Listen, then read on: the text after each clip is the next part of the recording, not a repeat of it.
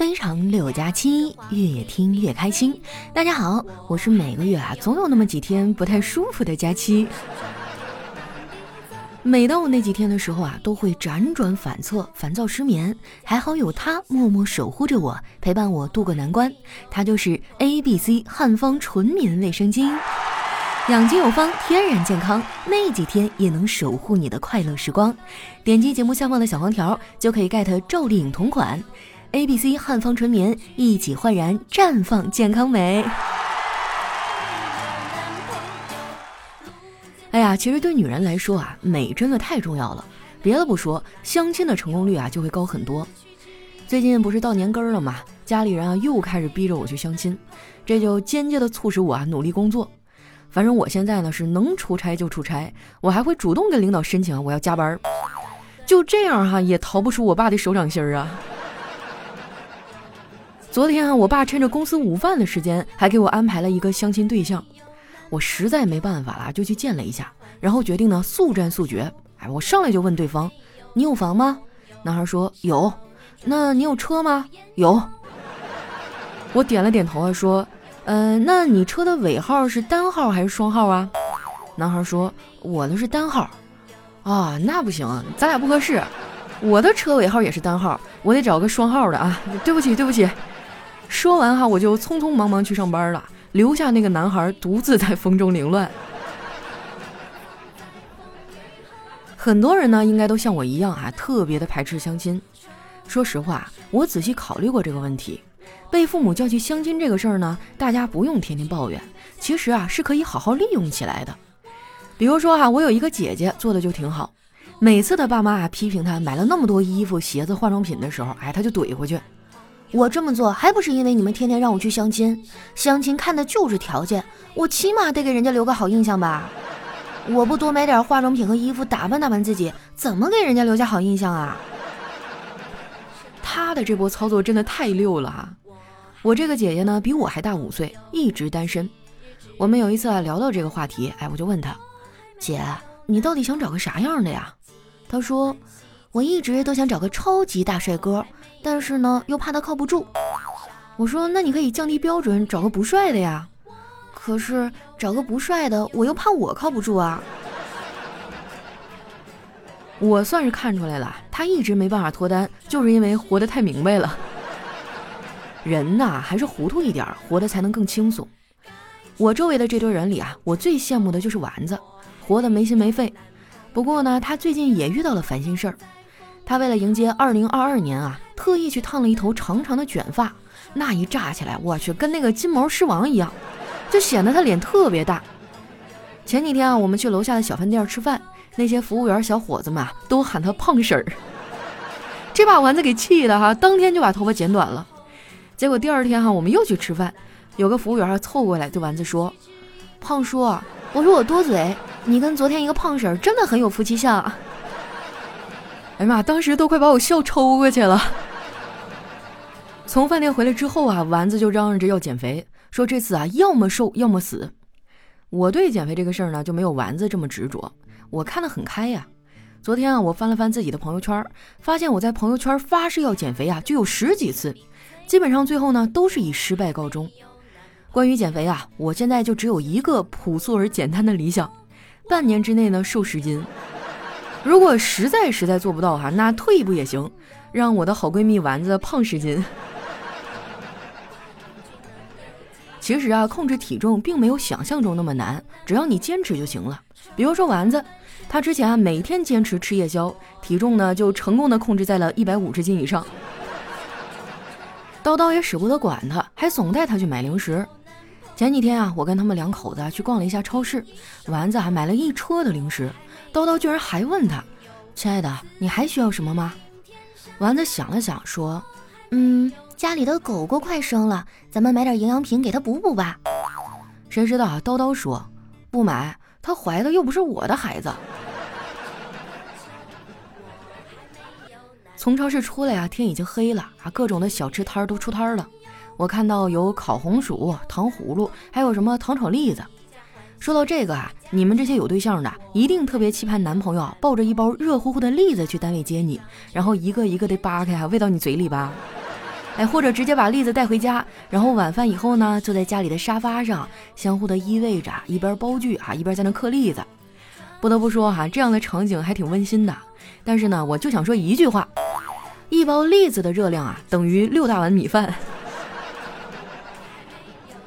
反正我基本上就不吃栗子，倒不是因为我自律哈，主要是抢不过家里那俩熊孩子呀。尤其是我小侄女哈，就像个小人精一样。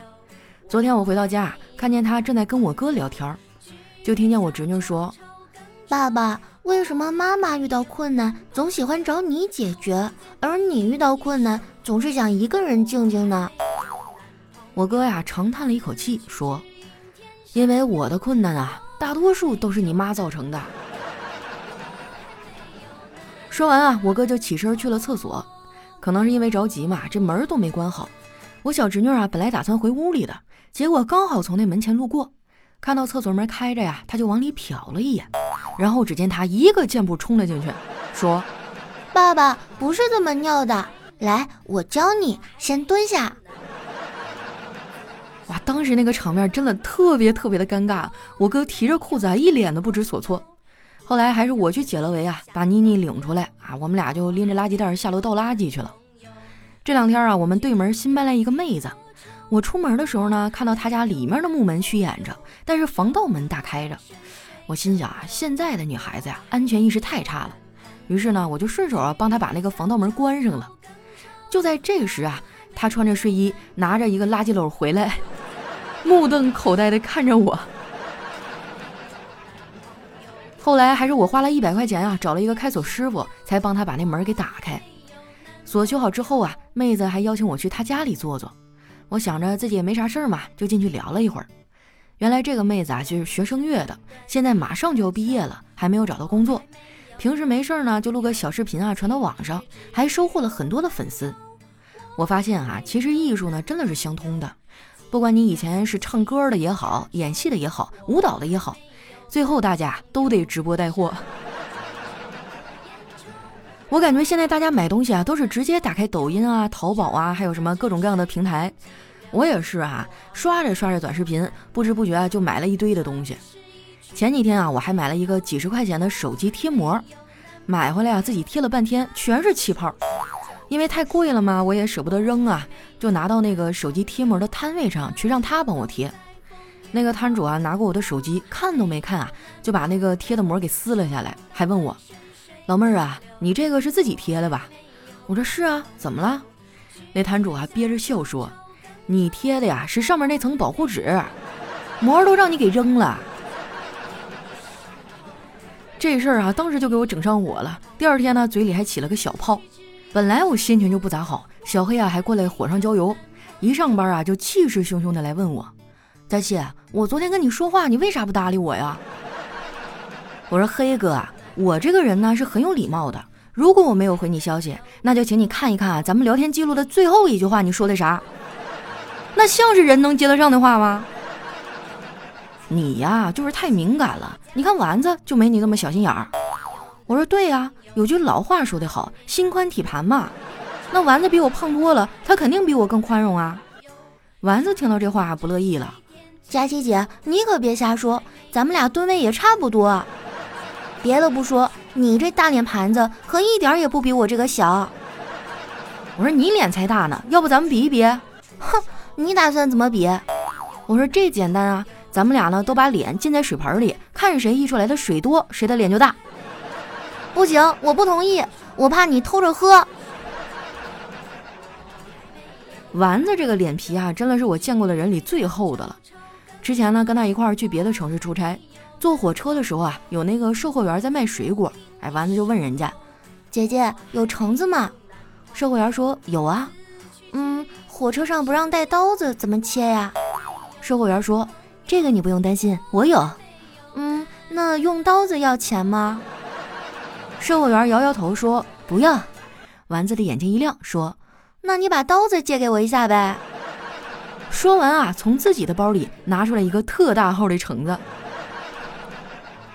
我看那售货员哈脸都绿了，我在旁边也跟着尴尬。最后呢，我买了一盒水果啊，这事儿才算过去。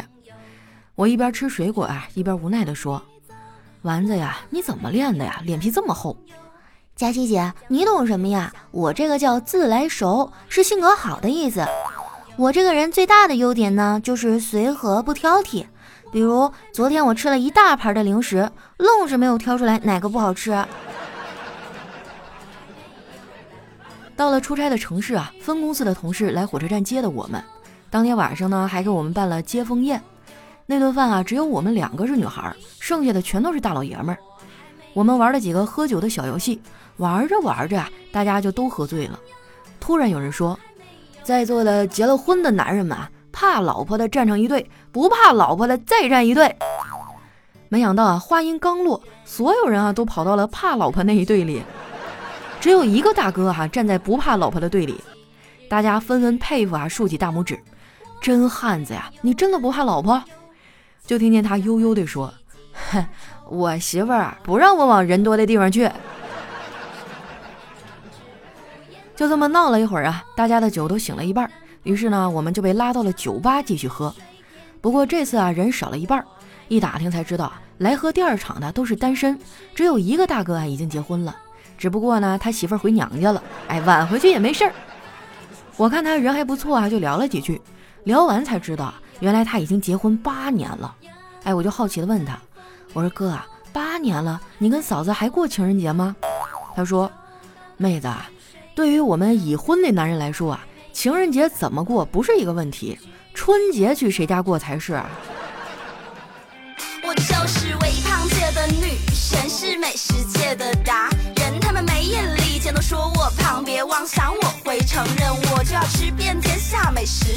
你管我要为几尺？Please call me 微胖女神，就是三位数。一段音乐，欢迎回来，这里是喜马拉雅出品的《非常六加七》，又到我们留言互动的时间了。喜欢我的朋友呢，记得关注我的新浪微博和公众微信，搜索主播佳期，是佳期如梦的佳期哈。首先，这位听众呢叫三八二三九三四五七，他说不开心的日子啊，只有佳期的声音在耳旁；开心的日子也和佳期一起分享，风光正好，愿未来可期。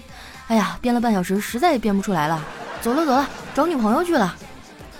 你看你这，你就有点舍近求远了，是吧？你懂我的意思吧？下一位呢叫诗可漂亮呀，他说佳期姐，我都快疯了，数学也太难了。晚自习两个小时，写了两个小时的数学作业，就一片 A4 纸，写了两个小时，只写了一面，因为后面一整面都不会。有一个段子是怎么说的？你的兄弟会背叛你，女人会离开你，只有数学不会，不会就是不会。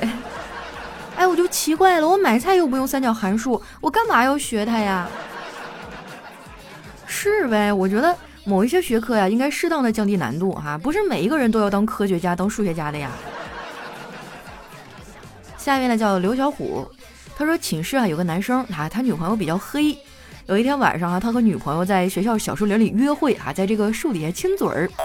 事后回了寝室哈，发现桌子上摆了不少吃的，然后呢就欢快的吃了起来。这时候呢，寝室长哈过来悠悠的说：“兄弟啊，有困难就和我们说，刚才下自习我都看到了。”你抱着树在那啃树皮呀？那这女朋友起码得比宋小宝还黑呀！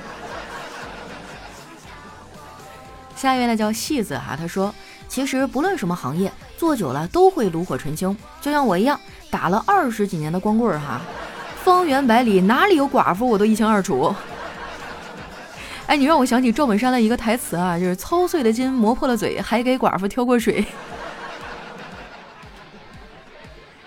下一位呢叫秋姬，是可耐的秋儿呀。他说：“陪你熬过最长的夜，想要成为你的老铁。”哎，你知道“老铁”这词儿怎么来的吗？就我听说哈，呃，在以前东北不是冬天特别冷吗？很多熊孩子有一个特别的娱乐项目啊，就是舔铁啊，什么铁栏杆啊，什么各种铁的东西，因为它在室外冻着会有一种莹润的光泽，哎，上面带着微微一层白霜，那感觉就特别的诱人。但是当你把舌头舔上去的时候，就会瞬间的被冻住。你要是硬往下扯呢，就会鲜血淋漓。这个时候呢，就会有一个好朋友哈过来帮你哈气啊，慢慢的把那个那个气儿那一块冰都哈开，然后你的舌头就拿下来了啊。后来呢，就形容这种东北孩子之间啊，互相为对方哈气的这种情谊呢，就叫老铁。学废了吗？下一位呢叫猕猴桃泡泡水，他说佳琪啊，你的段子真害人啊！记得我第一次考试的时候，由于太紧张了，就忘了写了自己名字，又怕翻书翻本子被老师误会，我又解释不清，于是呢就打了一下旁边的同学。只听他嗷一声惨叫，大喊：“老师，他打我！”好嘛，自己名字没想起来，还被罚站了。最后还是闺蜜救的命，才逃过一劫。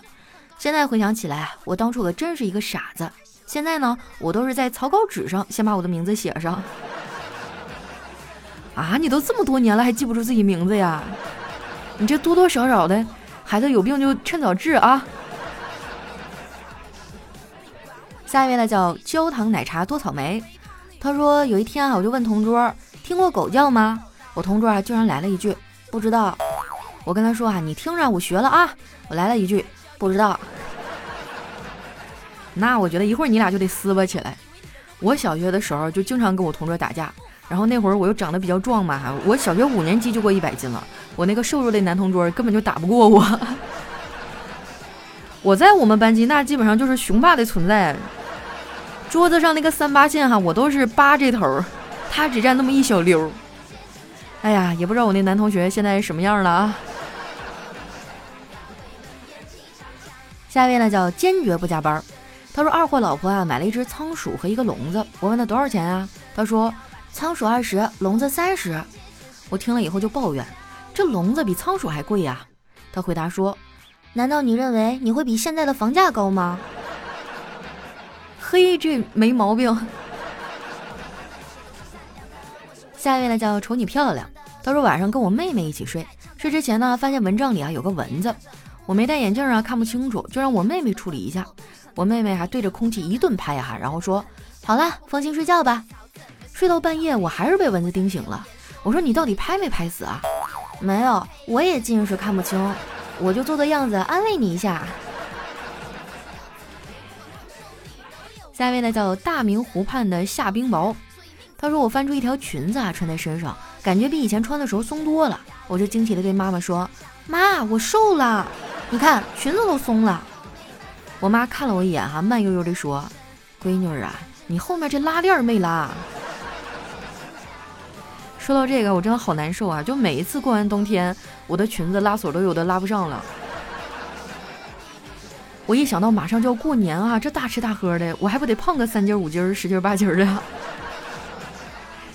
要提前做准备了哈。下一位呢叫不正常人类中心，他说今天故地重游，阔别了五年的地方，我又回来了。我对身边陪同的人员说：“哇，想不到这里变化真大。记得五年前啊，院子里的地面还没有硬化。”食堂也没有这么多的菜品，宿舍也没有这么宽敞，院子里也没有这么多防护措施，还有这院墙也明显的增高了很多吧。旁边的陪同人员紧握着我的手，还激动地说：“少废话，这都是你上次越狱之后啊专门加固的。”哎，你说到这个哈，我上大学的时候，呃，我们哈尔滨在那个南岗区大里头有一个学校啊，旁边就是挨着那个监狱。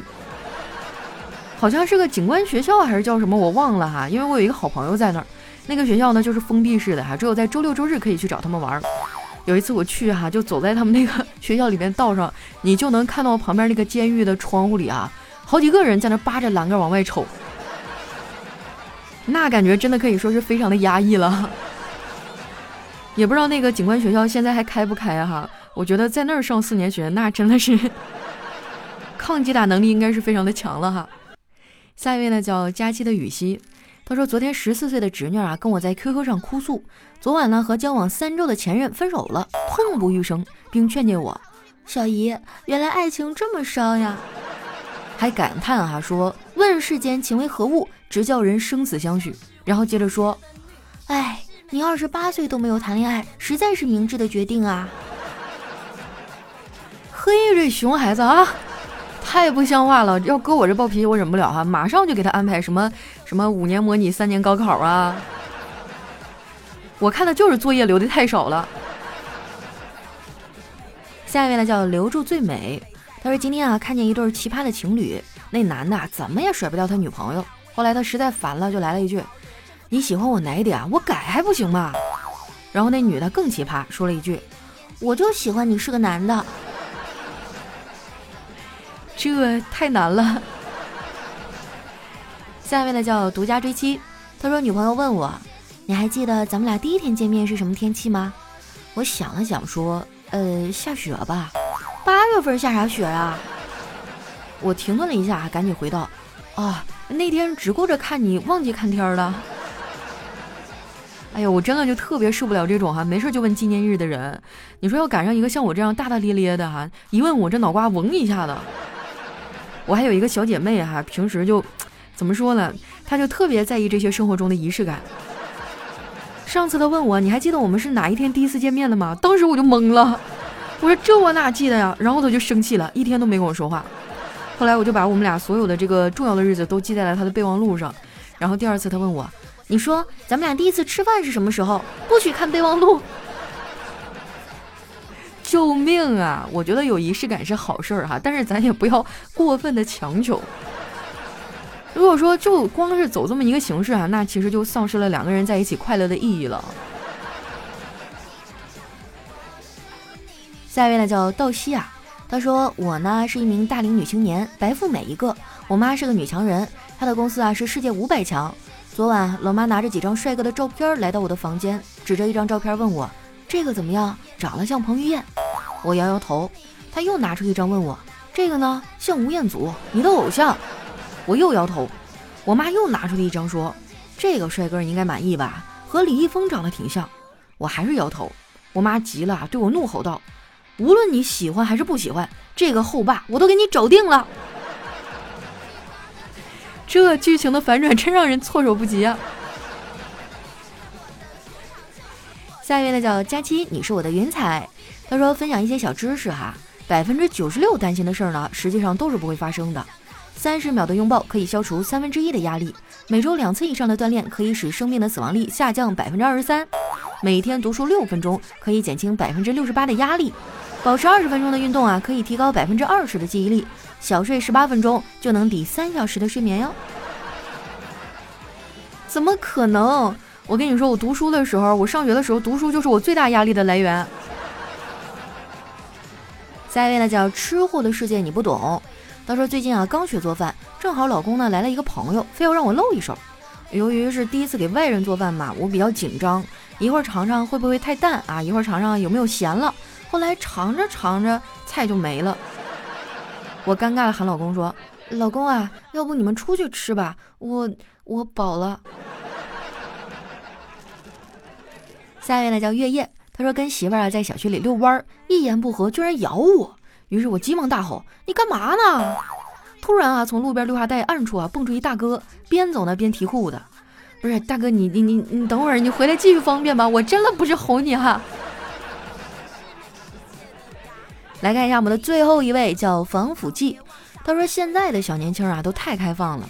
我在大学城附近啊出夜市的时候，有一对大学生情侣来吃串儿。